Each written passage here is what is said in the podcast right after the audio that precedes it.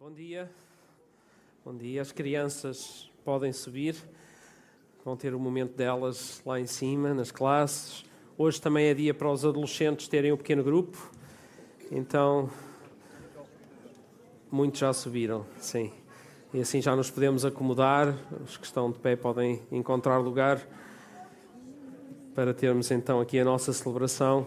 Mandar-vos assim cumprimentos daqueles que não podem estar hoje conosco não por outra razão que não por estarem ocupados com alguma coisa importante, como aqueles que estão a servir noutros lugares. O pastor João e Isabel estão na Moita, uh, a pregar lá numa comunidade que também caminha conosco.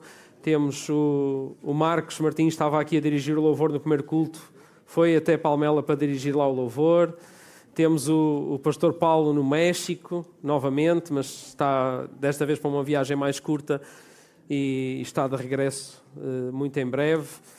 Temos também o pastor Nisha e a Madalena em casa por razões uh, não tão agradáveis, por um lado, por um lado, porque a mãe do pastor Nisha tem estado doente em casa e eles têm feito assim um trabalho incrível de cuidar desta mulher e nós temos orado por eles mais intensamente até esta semana porque parece que a hora da partida está para breve. E é um, um momento, ainda ontem tinha assim uma conversa com o Nisha, estávamos a conversar, e é sempre assim um momento onde, onde há tristeza, mas também há alegria, quando é como é. A irmã Regina, uh, muitos de nós conhecemos a irmã Regina, foi, é assim alguém que conhece o Senhor e que acho que já deve ter assim um desejo muito grande de, de estar onde ela pertence, no lugar onde ela pertence. Mas para nós que cá estamos é sempre difícil, então Pode estar por horas, dias, não temos a certeza, mas uh, a família está-se a preparar para isso e tem sido assim mais duro estes dias. Oremos também por eles nesse sentido.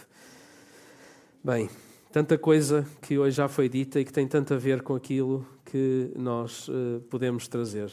Uh, aqui também com a palavra que vamos ler hoje, com a parte da palavra que vamos ler hoje, que é a sequência, o seguimento no livro de Atos desta feita o final do segundo capítulo.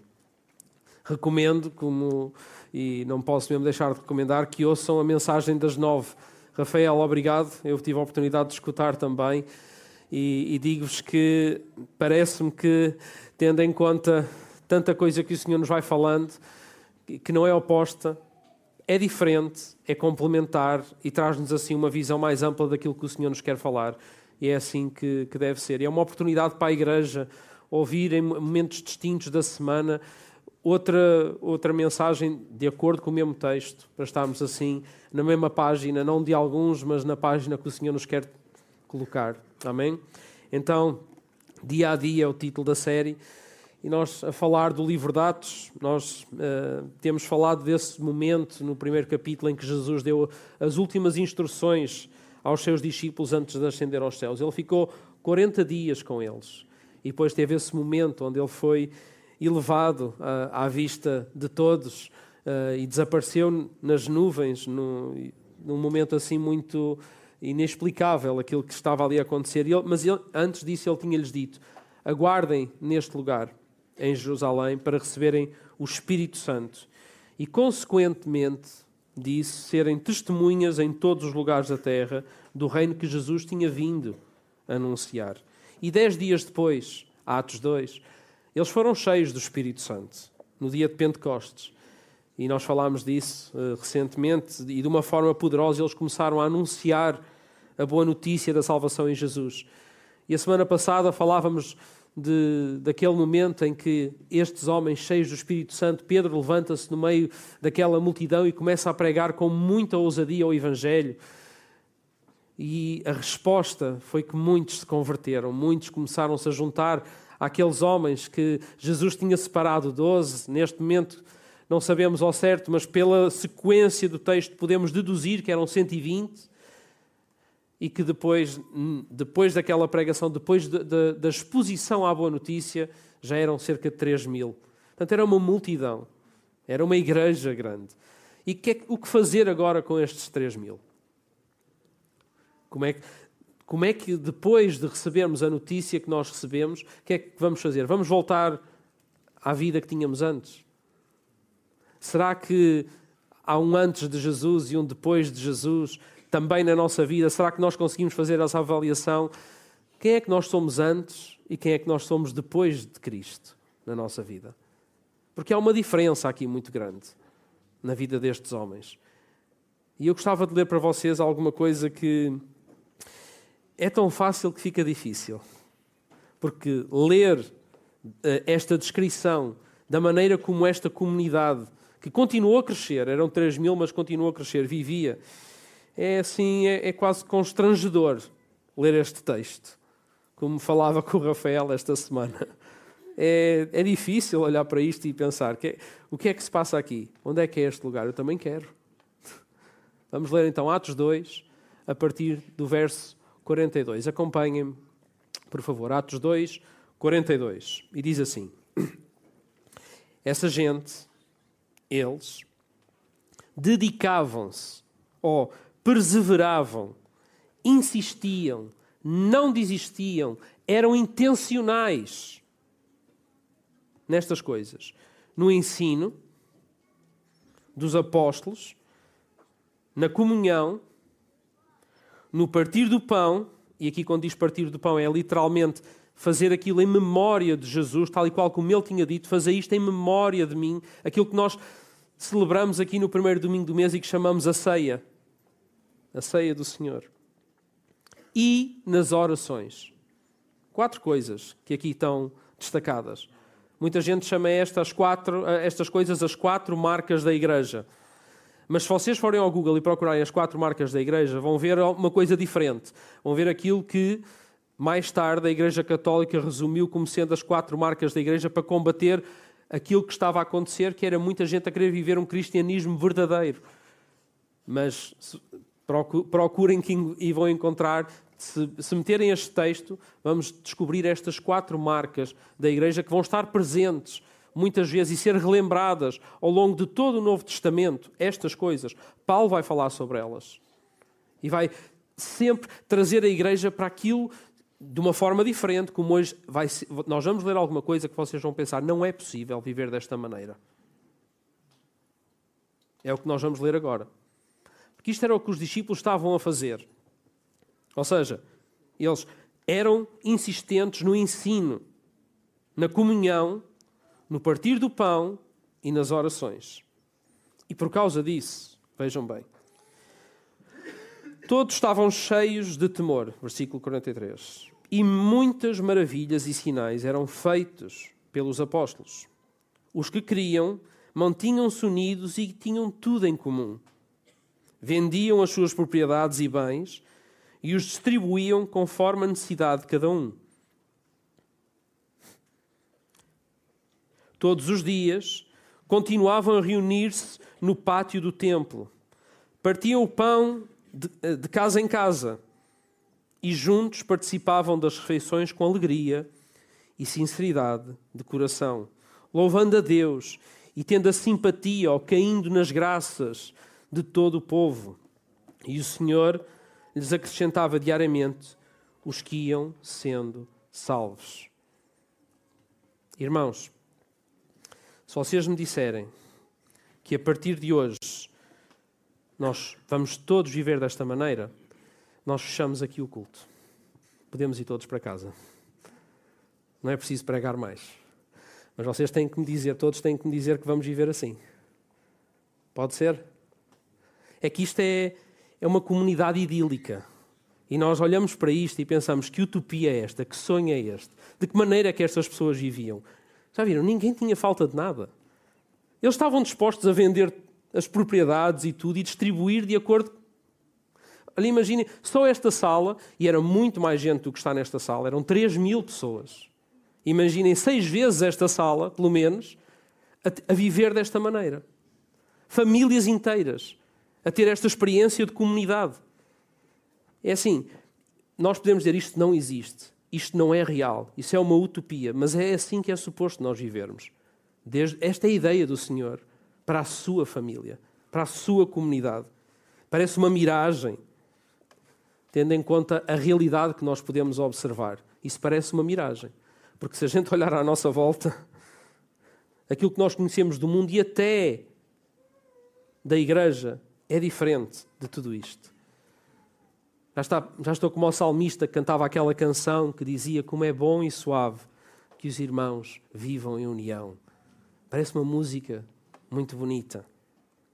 Mas depois o problema é que isso pode ser uma expectativa, mas depois temos a realidade. Vocês conhecem aquelas imagens? De certeza que se vocês têm redes sociais já devem ter visto essas imagens. A gente chama-lhe os memes, que têm a expectativa e a realidade. Sabem? Aqueles que, por exemplo, alguém, a primeira parte da imagem em cima tem um bolo maravilhoso, incrível, uma foto bem tirada, e a seguir alguém vai e tenta fazer o mesmo bolo. E depois a foto a seguir a realidade, um bolo que é um desastre. Estão a ver expectativa e realidade? Sim. Alguém aqui que tenha filho já tentou tirar fotos de família? Qual é a expectativa? E como é que é a realidade? 20 fotos depois ainda há um que fica com uma, com uma cara. É difícil, é expectativa e realidade. Às vezes até só duas pessoas entre o casal. Vá, sorri lá. Não, agora põe-te assim. Não, eu aqui pareço muito não sei o quê, muito cheia, muito largo. Estão a ver? Expectativa e realidade expectativa. A mim disseram-me assim: é bom ter um segundo filho. Para o irmão ter com quem brincar. Tão bom para ele crescer e aprender, ele vai desenvolver melhor tendo um segundo filho. Como é bom e suave que os irmãos vivam em união. Amém? Só que a realidade é mais um ringue. E eu preciso de suavidade. E é difícil, porque a expectativa de, até de uma comunidade pequena em casa, não estou a falar de 3 mil pessoas, estou a falar a expectativa é, é uma. É? E, e eu, a gente foi tendo o terceiro filho, é no terceiro é que vai ser. Não, no quarto é que vai ser. E, e agora eu acho que eu olho para trás e isto está, está cada vez mais difícil. Mas graças a Deus, há coisas boas. Há coisas boas. Até no ringue há coisas boas. Mas se nós olharmos para a comunidade aqui em Atos 2, 42 a 47, e se olharmos até para as diversas comunidades que hoje nós dizemos que fazem parte da Igreja do Senhor, nós podemos refletir e fazer a pergunta: o que é que aconteceu para isto ficar desta maneira? A Igreja do Senhor, como está? No mundo. O que é que aconteceu para nós estarmos assim? Irmão contra irmão. Isto é assim desde o início. Caim matou Abel.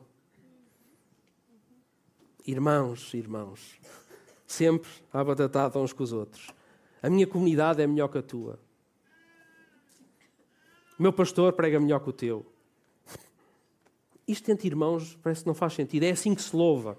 É desta maneira. É neste lugar. Orar tem que, tem que ser assim, com estas palavras. Irmão contra irmão. Isto não faz sentido nenhum. Não tem nada a ver com a comunidade que nós estamos aqui a encontrar. Mas a primeira comunidade de todas, que existe desde a eternidade, era e é perfeita. As partes diferentes que são aquilo que a gente chama a Santíssima Trindade. É a perfeita comunidade. Essa comunidade dança a dança do perfeito amor entre todos os que fazem parte da comunidade. Essa dança do amor é aquilo que a gente chama o amor ágape, que é o amor incondicional, voluntário, recíproco, de todo o coração, de toda a alma, de toda a mente. No, no século IV, por autoria atribuída a Gregório de Nazian, Nazianzo, é isso, chamaram essa dança de pericoresis. Trata-se de um termo grego construído com duas palavras. Uma é peri, que significa ao redor, e a outra, se calhar, vocês conhecem mais porque é a palavra coreó, que vem de coreografia. Dançar. Significa literalmente intercambiar lugares ou dançar em torno. E a Trindade, essa comunidade perfeita, é o lugar onde cada pessoa existe somente na medida em que dança, avança para a outra, ocupando o seu lugar e habitando nela. É como se fosse um. Por isso é que nós dizemos que Deus é uma trindade, mas há um só Deus. Porque é, essa simbiose, essa maneira deles dançarem é perfeita, é uma dança perfeita. Como uma dança eterna. A coreografia do nosso Deus é singular em sua diversidade, mas também na sua unidade. É a dança do Deus amor. Em outras palavras, a Trindade é uma dança divina de três pessoas que se amam umas às outras e que se acolhem de maneira tão plena que cada uma delas se torna uma com as outras. Esta comunidade é perfeita. Era perfeita. Mas essa comunidade decidiu partilhar esse amor conosco, esse ágape conosco. Essa é a razão de nós termos sido criados. Criados com o propósito de fazermos parte dessa pericoresis, de dançarmos também com o Senhor. De sermos uma comunidade, não é, não é uma comunidade à parte dele, não é a comunidade que é, que é dele, mas que não se mistura com ele. O Senhor quer-nos a dançar com ele. Ele chamou-nos para fazermos parte de uma comunidade que era perfeita. E a humanidade, antes da queda, fazia parte dessa dança. O autor da vida soprou o seu espírito sobre o homem e a mulher e eles viviam cheios do espírito, porque a única forma de nós podermos dançar a dança é cheios do espírito. É com o seu espírito em nós. Não tem a ver comigo, criatura, tem a ver com Deus na criação. É a única forma de nós podermos também andar ao redor. Mas com a queda, veio o pecado que nos roubou o jeito para a dança. Nós não sabemos dançar da mesma maneira. E agora há uma distância, porque o Senhor não deixou de dançar. A comunidade não deixou de se mover como uma, sempre, sempre. E nós usamos a expressão que Jesus desceu e que veio cá abaixo ter connosco. Ele nunca deixou de ser um com o Pai, em nenhum momento. A dança continua. Jesus subiu, ascendeu aos céus, o Espírito Santo desceu. Jesus não voltou para dançar na comunidade e agora o Espírito já está ausente. Não é nada disso que está a acontecer. O Pai, o Filho e o Espírito Santo continuam a ser a comunidade perfeita. Mas nós, é como se Deus estivesse lá em cima, o Deus trino, perfeito, na dança, e nós aqui embaixo, longe, afastados nas profundezas, o santo e os pecadores. Mas Deus não deu mão do seu plano inicial, que mesmo antes de nos ter criado, já o tinha orquestrado. E essa comunidade, ela amou o mundo de tal maneira que se entregou em Jesus para que nós pudéssemos voltar a dançar essa pericoresis, para que nós pudéssemos voltar a fazer parte da coreografia, da dança, da comunidade. Mas ao longo da história, depois da queda, quando se perdemos então o jeitinho para a dança, a relação era tida em momentos que estão retratados na Bíblia como o Senhor a descer para vir ao nosso encontro. Encontros que apontavam para a nossa salvação em Jesus, para essa redenção tão aguardada que seria a restauração da humanidade ao seu devido lugar na comunidade da Trindade. Como é que isso se dá então? Jesus veio a este mundo e mostrou o tipo de amor que existe nesse nosso lugar de pertença, nessa família que se ama e que nos ama. Aliás, ele disse e anunciou exatamente qual era o motivo da sua vinda. Ele disse assim: Pois eu desci do céu, não para fazer a minha própria vontade, mas a vontade daquele que me enviou. E ele não está a dizer que a vontade é do Pai e que não é dele, é uma vontade plural. Vem de um lugar comunitário. Atos 2, 42 a 47, está a falar de uma comunidade, de um conjunto de pessoas. E a vontade do Pai em Jesus era uma vontade plural. Não era uma vontade de uma das partes da Trindade que uma das outras decidiu: olha, não é bem isso, mas está bem, se tu queres eu faço. Era uma vontade de todos amar a criação. Foi para isso que nós fomos criados. Esse, essa vontade vem da casa onde nós pertencemos. Mas a vontade para Jesus teve uma aparência dolorosa, de muito sofrimento. Mas tinha o propósito de revelar o quanto o Pai nos ama. A cruz, que foi a forma como Jesus morreu, significava o ponto mais baixo, a humilhação mais elevada, a tortura, a morte. É preciso amar verdadeiramente para estar disposto a fazer uma coisa dessas de forma voluntária.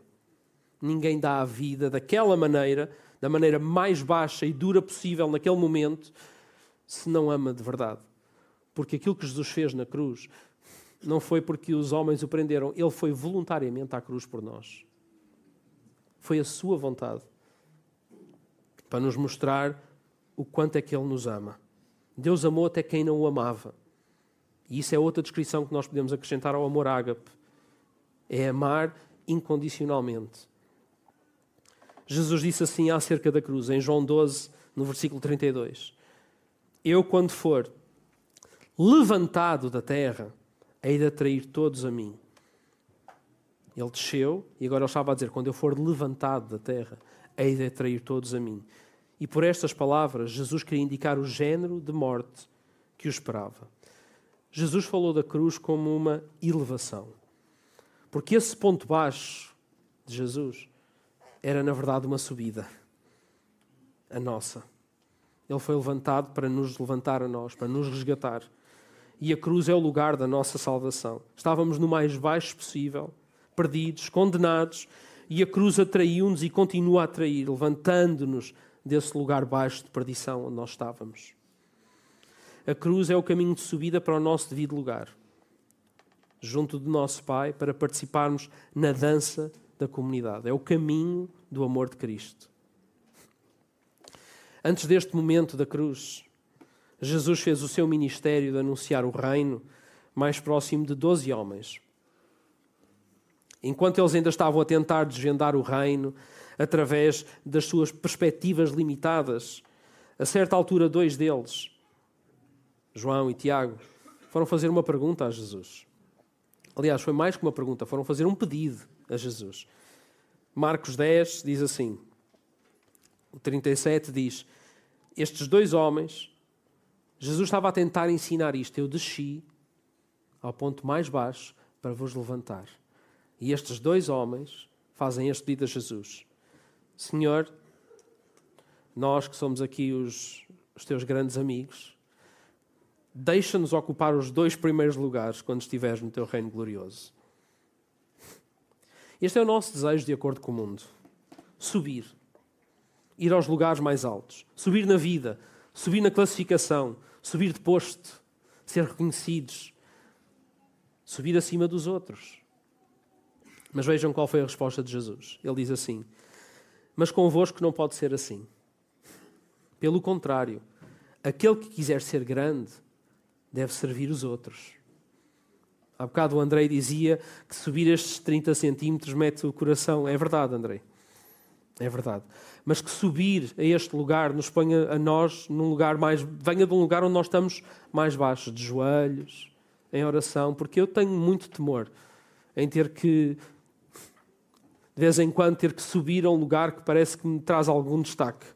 Não sei se, Rafa, tu sentes isso, Bruno e tantos outros, mas é uma responsabilidade e um temor muito grande porque nós somos chamados a descer para levantar outros, como Jesus. E Jesus diz: aquele que entre vós quiser ser o primeiro, deve ser o servo de todos, pois também o filho do homem não veio para ser servido, mas para servir e dar a sua vida para resgate de muitos. Como Jesus, nós devemos descer para o nível do serviço ao próximo como quem se dá, como quem se curva para lavar pés, como quem desce para levantar o outro. Jesus estava a dizer que tipo de pessoas eles se deveriam tornar. Pessoas como aquelas que fazem parte da comunidade eterna, que são capazes de amar ao ponto de serem quem são. Deus, o Criador do universo, desceu e deu a sua vida para nos salvar. É, é nesse tipo de pessoas, como Cristo, aqueles que também levam a cruz, que nós nos devemos tornar. E ele estava a ensinar isso aos discípulos. É uma boa oração para fazermos como igreja. Senhor, nós queremos descer como Jesus. Não é subir. Eu quero descer como Jesus. Ao longo da Bíblia, nós vamos ver muitas figuras e paralelismos com este movimento de descer e subir, que apontavam para Jesus e para a intenção de amor da comunidade perfeita. Vamos ver muito disso. Abraão subiu ao monte para oferecer o sacrifício e desce com o quê? Com o livramento do Senhor na imagem do Cordeiro. José desceu ao fundo de um poço por causa da inveja dos irmãos, desceu à escravidão, desceu à injustiça e à prisão, e no final subiu como uma voz de Deus e provisão para muitos. Jonas desceu às profundezas do mar, ao encontro da morte, para depois subir à cidade sua inimiga. E Jesus também, também quando foi levantado da terra, ele, ele também morreu pelos aqueles que não amavam.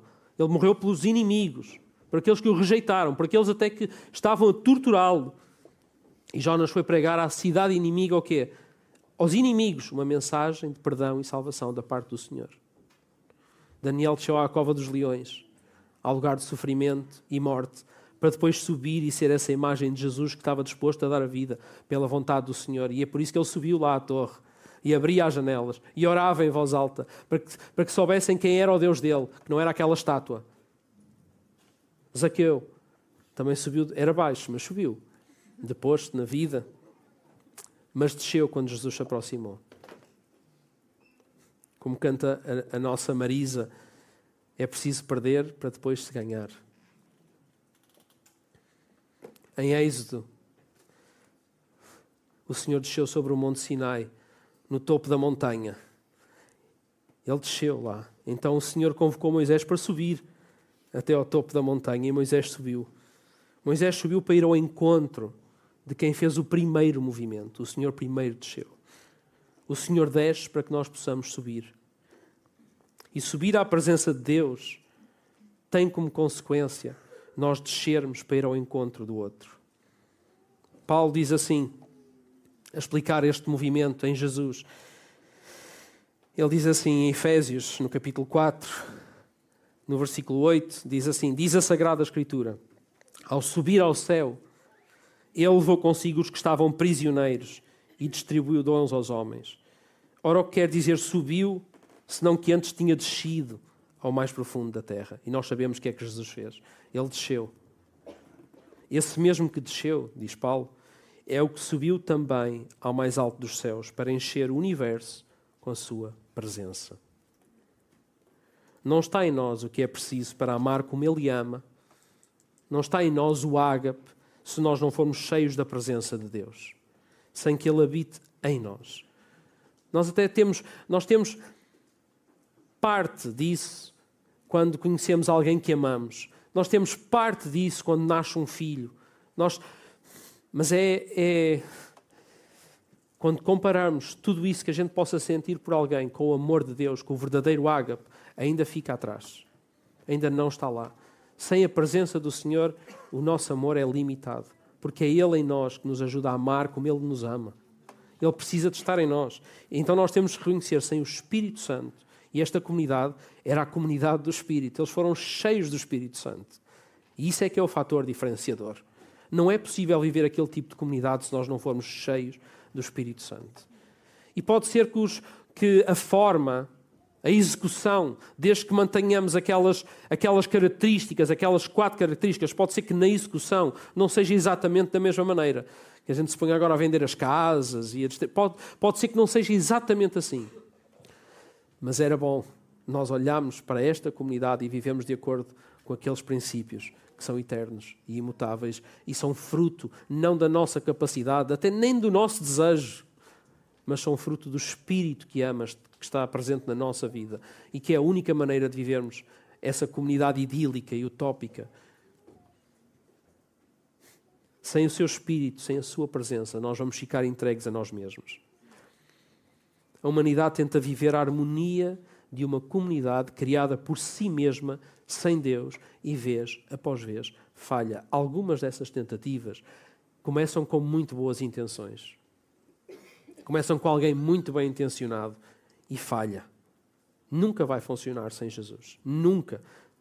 Atos um bocadinho mais à frente vai dizer que não há salvação em nenhum outro, pois em todo o mundo não há mais ninguém dado por Deus à humanidade que nos possa salvar em quem é que tu tens colocado a tua esperança.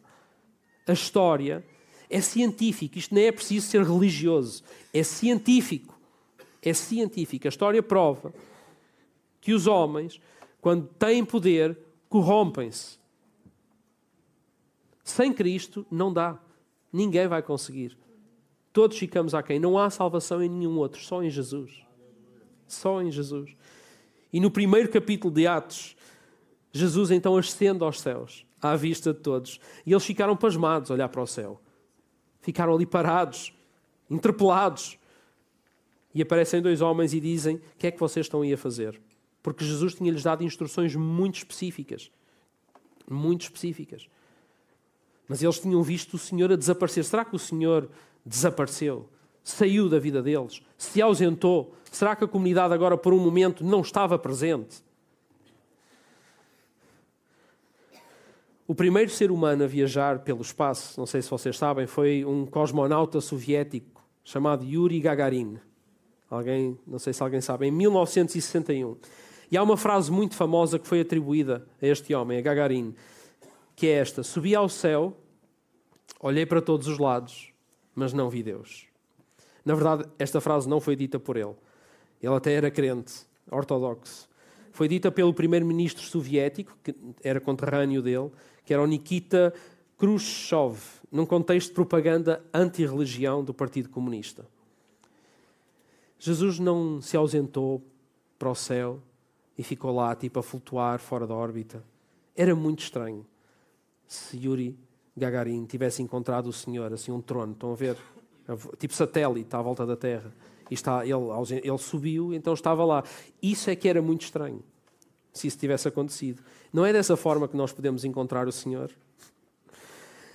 Outro exemplo é que, quando nós entramos numa catedral, é muito comum toda a arquitetura da catedral estar feita uma igreja, alguma coisa assim mais majestosa, para nós olharmos para onde? Para baixo? Para onde é que nós olhamos quando entramos? Para cima. Porque as pinturas, a arte, as esculturas, o altar é tudo elevado para que nós possamos ter os nossos olhos lá no alto, olhar para cima e nós ficamos tipo os discípulos quando viram o Senhor a ascender aos céus e ficaram assim parados e abismados. Mas a verdade é que temos que despertar porque não é assim que o Senhor pode ser encontrado. Aquilo pode nos remeter para o Senhor, mas não é essa a forma que o Senhor tem para ser encontrado.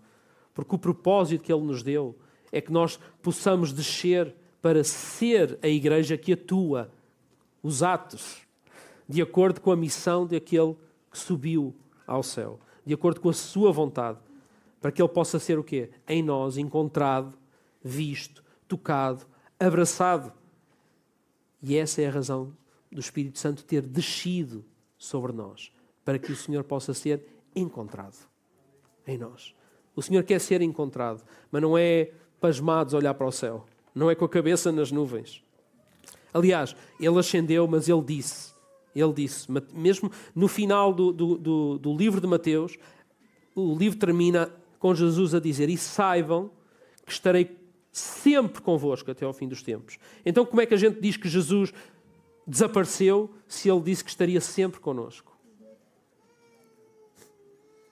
Eu acho que a comunidade não sobe, a comunidade permanece. Subir é ficar, ele subiu, mas para ficar connosco. Como o Deus que está no alto, que está lá em cima, mas que nunca se ausenta de nos acompanhar aqui embaixo, no chão da vida, dia a dia. O Senhor é connosco. O Senhor está conosco. O Senhor quer estar em nós, por intermédio do seu Espírito Santo. Ele permanece, ele ascende para permanecer, para ficar, para fazer morada, para poder atuar em nós. Não há ausência de Jesus na ascensão, mas há um novo modo de presença. A daquele que nunca tinha deixado o Pai ao descer à terra, nem tinha abandonado os seus discípulos ao subir ao céu. Entendem? Ele nunca deixou o Pai quando desceu. Mas também não abandonou os discípulos quando subiu. Esta é a nova forma de Ele estar presente, é através do Espírito que nos habita. O Espírito Santo não é uma compensação pela ausência de Jesus, mas é o novo modo como Ele se faz presente em nós e na sua igreja, e na sua família, e na comunidade. E é por isso que depois nós podemos ler coisas tão incríveis como é que nós estamos a ler agora no livro de Atos é só por causa dessa presença. Nós usamos às vezes linguagem muito problemática na igreja. Nós vamos dizer, às vezes dizemos que vamos morar lá no céu.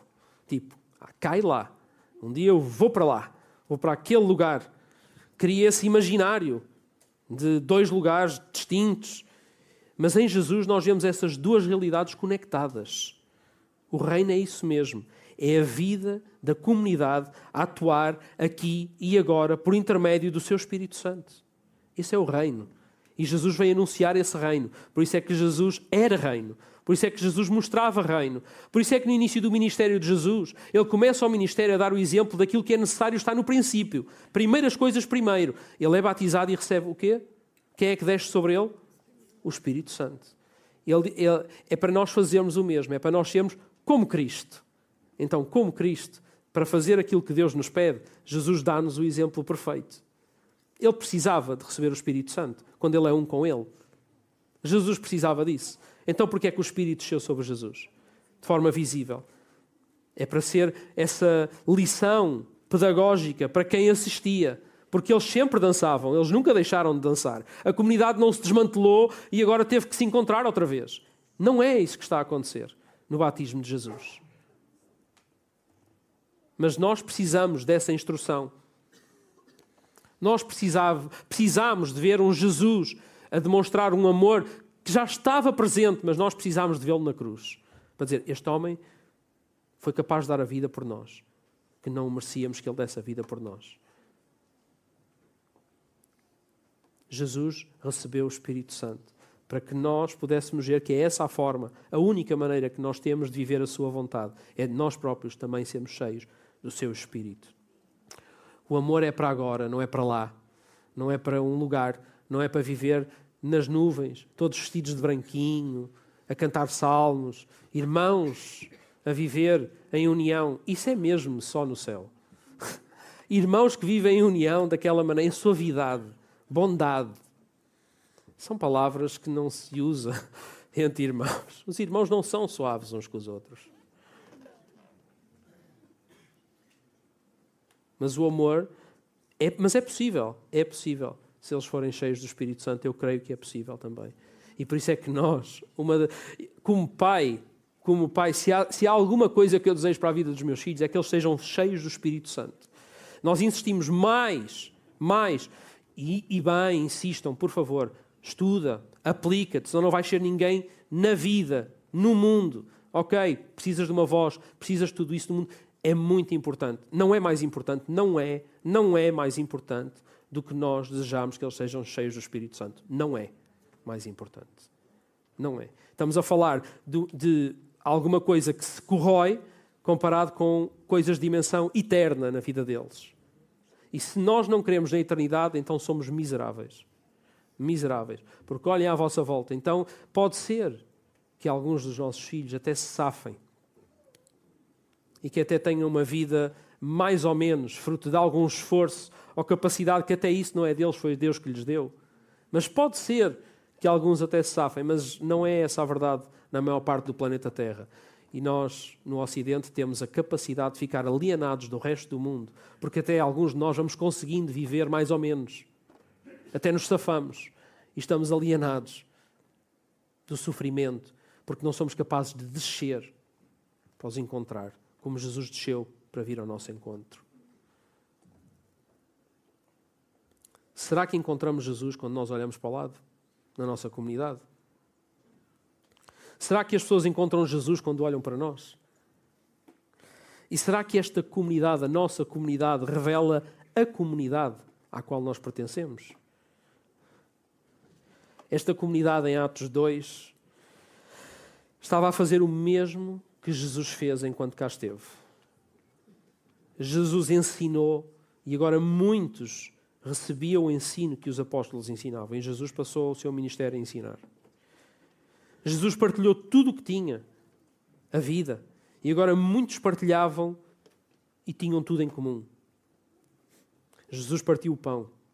E agora e pediu para nós fazermos o mesmo. E agora temos muitos a partir o pão também. Jesus revelou a prioridade da intimidade com o Pai. É incrível olhar nos Evangelhos e ver os relatos das vezes em que Jesus, depois das multidões, do tempo com os discípulos, na hora da sua maior angústia, o que é que Jesus vai fazer? Vai para a oração, para nos ensinar a nós também. Não é porque ele tivesse em algum momento desligado do Pai, mas é assim que eles vivem, numa oração constante, permanente, uns aos outros. Isto é a Trindade. E nós, ele disse, vocês precisam do mesmo. Da mesma intimidade. E nós agora vimos o quê? Que a oração fazia parte da vida diária da comunidade. Todos os dias, é, é assim que começamos. Todos os dias eles perseveravam, insistiam, não desistiam de fazer esse tipo de comunidade. Que ensinava, que partilhava, que partia o pão e que orava. Jesus chamou alguns no início do seu ministério e agora ele continua a chamar outros através da sua vida multiplicada nesta comunidade. Será que isso acontece connosco também? Sabem como é que a igreja vai crescer? É quando nós vivermos este tipo de amor entre nós que as pessoas possam reconhecer Cristo na nossa vida. Possam olhar para nós e ver aquilo que estas pessoas viram naqueles 120 e é por isso que se transformaram em 3 mil discipulado, comunhão, evangelismo, oração, adoração, está tudo presente aqui. É ler o texto. Será esta a comunidade que vamos experimentar um dia, quando o Senhor voltar? Ou esta é a comunidade que está a ser estabelecida cá, agora, neste preciso momento, de dentro para fora, a começar connosco, que estamos a ouvir a palavra e que o Senhor está a falar connosco? O reino está a ser anunciado já pela forma como Jesus é evidente em nós. Permanecei em mim e eu em vós, dizia Jesus, com o exemplo da videira verdadeira. E a igreja verdadeira prolonga a presença de Jesus no mundo. Estamos no mundo para revelar o Pai que ama com o amor ágape. Jesus vai dizer assim também: Quem de vós for o maior, deve pôr-se ao serviço dos outros. Pois todo aquele que se engrandece será humilhado, e todo o que se humilha será engrandecido. Que eu diminua e o Senhor cresça. Esta é a nossa oração. É para que possamos ser cheios do Espírito que inundou esse embrião da comunidade de acordo com a sua vontade. Amém. A descida do Espírito atraiu todos a Cristo e a viverem como uma família, a sua família. Eles passaram a viver nessa dimensão lá de cima. E nós? Queres subir ao céu? Se te perguntarem. Quero, quero estar com Deus para sempre. Então, se queres subir, desce daí de cima. Assenta aos pés no chão. E vive o amor de Cristo diariamente. É dia a dia nós precisamos de descer para levantar o outro, como o bom samaritano. Ele desceu para levantar o outro, para levantar aquele homem judeu que tinha sido assaltado. E ele teve que descer, que ele ia no seu cavalo, ia a caminho, e para amarmos dessa forma, nós precisamos que primeiro o Espírito deixa sobre nós. A palavra vai dizer que nós amamos porque Ele amou primeiro. Não há, não, não há outra ordem para isto. Podes amar, mas não amas como Cristo, sem teres Cristo na tua vida. Jesus mostrou-nos que essa é a ordem. As primeiras coisas primeiro. E Ele prometeu que estaria sempre connosco. Então, Ele não se ausentou. Nós não estamos sozinhos. Nós não estamos desamparados. E nós precisamos olhar para esta primeira comunidade que está aqui presente no livro de Atos e perguntar de que forma é que nós estamos a viver como Jesus. Ele que está sempre conosco. Ele que é Deus em nós. Podemos ficar de pé.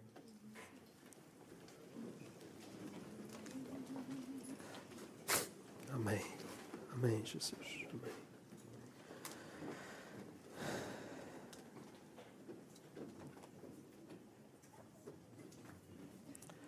Amém, Jesus.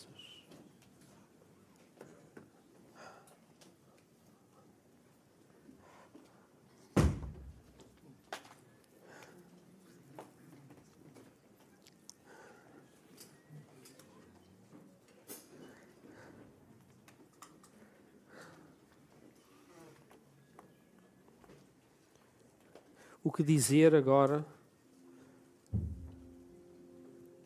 Que resposta é que damos quando lemos o que lemos na palavra? Depois destes domingos, desde que nós começámos o livro de Atos, está aqui assim um ponto de viragem. Porque é assim, as coisas não vão correr bem daqui para a frente. Vai haver problemas na comunidade. Aliás, eu quando olho para aquela comunidade assim tão direitinha, eu às vezes penso, é tão boa, eu quero ir para lá, mas eu acho que se eu fosse eu estragava a comunidade. Não sei se vocês têm essa noção de vocês mesmos, se reconhecem o suficiente. Porque há, até podemos dizer, eu não sou assim tão mau. Eu acho que aqueles homens que eram de diferentes nações, línguas diferentes, culturas diferentes, porque toda aquela gente foi agregada, vinha de muitas partes diferentes do mundo. Então, uma comunidade de. é como uma trindade, muita gente diferente, mas que agora estava numa dança e a viver um tipo de família que era outra, era outra coisa, era fora deste mundo, mas no mundo. E é, é assim que Jesus nos quer. Portanto, a partir do momento em que nós terminamos aqui o culto, o encontro, mas que fomos expostos a uma palavra desta natureza, que, que eu digo é tão simples de ler, mas tão difícil depois de aplicar, de viver. Como é que a gente agora vive isto? O que é que a gente agora faz então? Como é que vamos para o chão da vida então? Agora, como é que é o dia a dia? O que é que muda? Os discípulos, como nós falávamos aqui há duas semanas, os discípulos tiveram um período de espera intencional da parte do Senhor para fazer aquilo que realmente poderia dar-lhes o recurso que eles não tinham para viver aquilo que eles estavam agora a experimentar. Aqueles dez dias que eles viveram entre o momento em que Jesus sobe, não é a ausência de Deus, como falámos, é o momento de encontro. É, o, é estarmos no topo do monte, no Sinai, para, para estar com o Senhor. E se não há intenção da nossa parte, vocês, é assim, nós, nós podemos sair daqui de duas maneiras. Estabelecemos aqui um plano comunitário e dizemos assim: Olha, queres fazer parte? Então é assim. Está aqui a regra. Vende, dá, entrega, presta contas, se calhar vamos, vamos vender tudo, vamos comprar assim uma propriedade incrível aí num lugar qualquer que dê para, lá, para estas e para mais algumas, porque isto pode crescer. Então vamos viver assim isolados do mundo, no meio do nada. E vamos viver dessa maneira, só nós. Ou então, ou então vamos fazer o mesmo que os discípulos fizeram, em obediência a Jesus. Vamos para um lugar de escuta, para que possamos receber, para que possa descer em nós o Espírito Santo, para depois, então, Ele vai orquestrar todos os passos e vai dizer o caminho e vai trazer a direção que nós precisamos para vivermos nesta dimensão da comunidade perfeita. É a única forma. Não dá para traçar um plano sem Ele. Não dá para querer viver a Sua vontade sem a Sua presença e nós não encontramos a Sua presença se não estivermos dispostos a entregar a primazia ao Senhor, o mais importante. Darmos a nossa vida, o nosso tempo para o escutar, para ouvir. Isso pode significar que a vida continua, mas que vamos ter que reorganizar algumas coisas. Tempo de jejum intencional para escutar o Senhor. Não é agradável. Eu não sei o que é que os discípulos pensaram, mas durante aqueles dez dias. E não estou a dizer que o jejum tem que ser dez dias. Estou a dizer porque eles também não sabiam quanto tempo seria. Estou a dizer que é o jejum até que a vontade do Senhor se faça, até que o Espírito deixa e que realmente nos inunde e que nós possamos ser Jesus para quem está à nossa volta. Muita gente aguarda por uma igreja assim, sem saber que aguarda por uma igreja assim. Muita gente aguarda por uma comunidade dessa natureza, sem saber que é isso que realmente precisa. E põe fé nos políticos, ou na, ou na economia, ou nas suas próprias forças, finanças, naquilo que andaram a aprender na faculdade. É a fé deles, porque é onde depositam mais esperança, é nessas coisas. esvaziar, descer e aguardar. E que seja o Senhor a colocar aquilo que Ele quer colocar na nossa vida. Então depois nós podemos ler outra vez o texto e pensar de que forma agora é que em prática eu posso fazer isto. E o texto falará com a direção do Espírito para direcionar cada um na dança, pericoresis, com o Senhor. Amém? Vamos terminar e, aqui, mas começar um momento que o Senhor tem para nós. Amém? Vamos louvar a Deus juntos e inaugurar isso que o Senhor tem preparado para nós. Amém. Amém.